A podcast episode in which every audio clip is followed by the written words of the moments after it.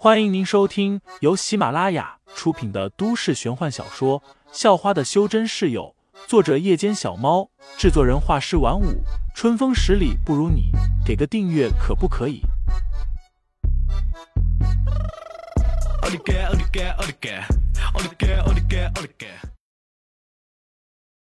第一百四十七章，别动我女朋友上。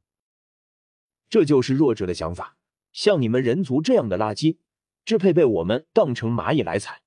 司黑笑道，然后放开了七灵儿，让司南抓着，接着撸起了袖子，对废材嚷道：“来，人族的废物东西，我让你一只手，并且先让你打我两拳，你能打疼我都算你赢。”当真？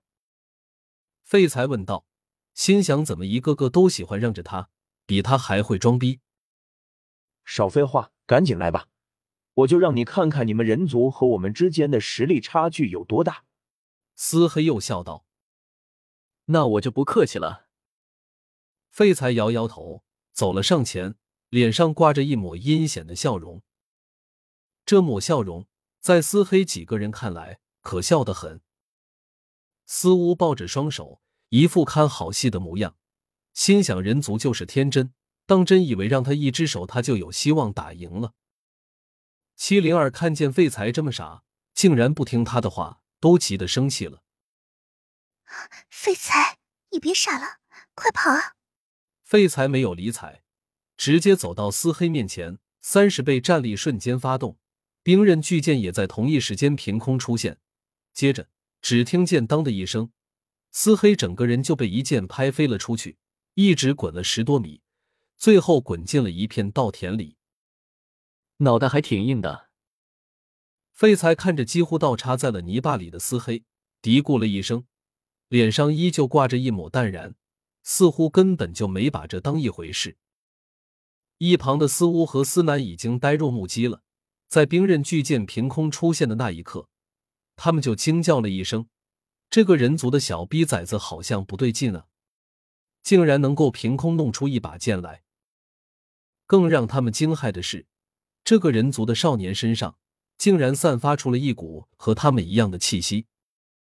至于七灵儿，更是呆呆的望着废材，显得无比的难以置信。紧接着，他又开心的笑了起来，像是一下子什么都不担心了。该死的东西，你究竟是人族还是谁？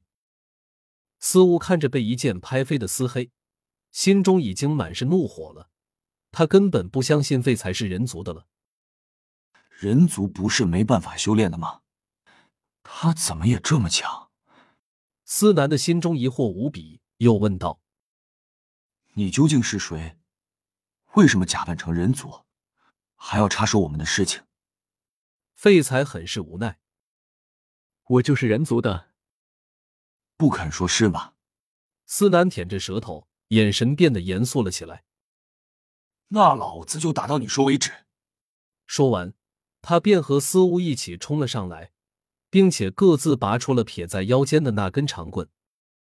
废材惊疑了一声，他发现那两根长棍上竟然都镶嵌着密密麻麻的灵石，那些灵石被切割成一条条的，似乎是从一块很大块的灵石上割下来的。紧接着，废材发现那两个蛙族人身上也溢散出了一缕缕的真气。同时还把大量的真气注入了长棍里。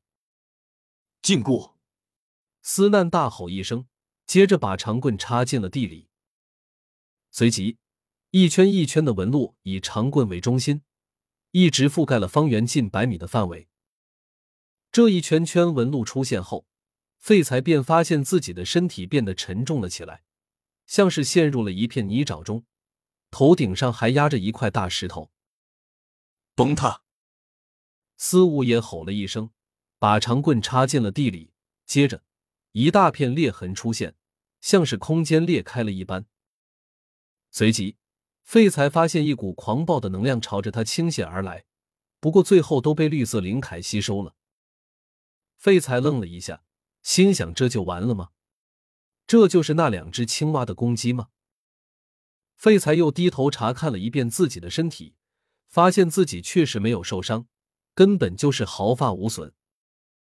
而思乌和思南两人早就眼睛都瞪圆了，一脸的惊讶和恐惧。怎么，我们的攻击对他没效果？思乌问道。思南摇了摇头，说道：“不是没效果，是被吸收了。他身上有某种防御类的宝物。”此时，被一剑拍飞出去的思黑已经爬起来了，他也看到了刚才那一幕。刚才思乌和思南配合的攻击，就是风岚戒者学院里的人，也没有多少个敢应。接下来，那个人族的小逼崽子竟然毫发无伤的扛下了。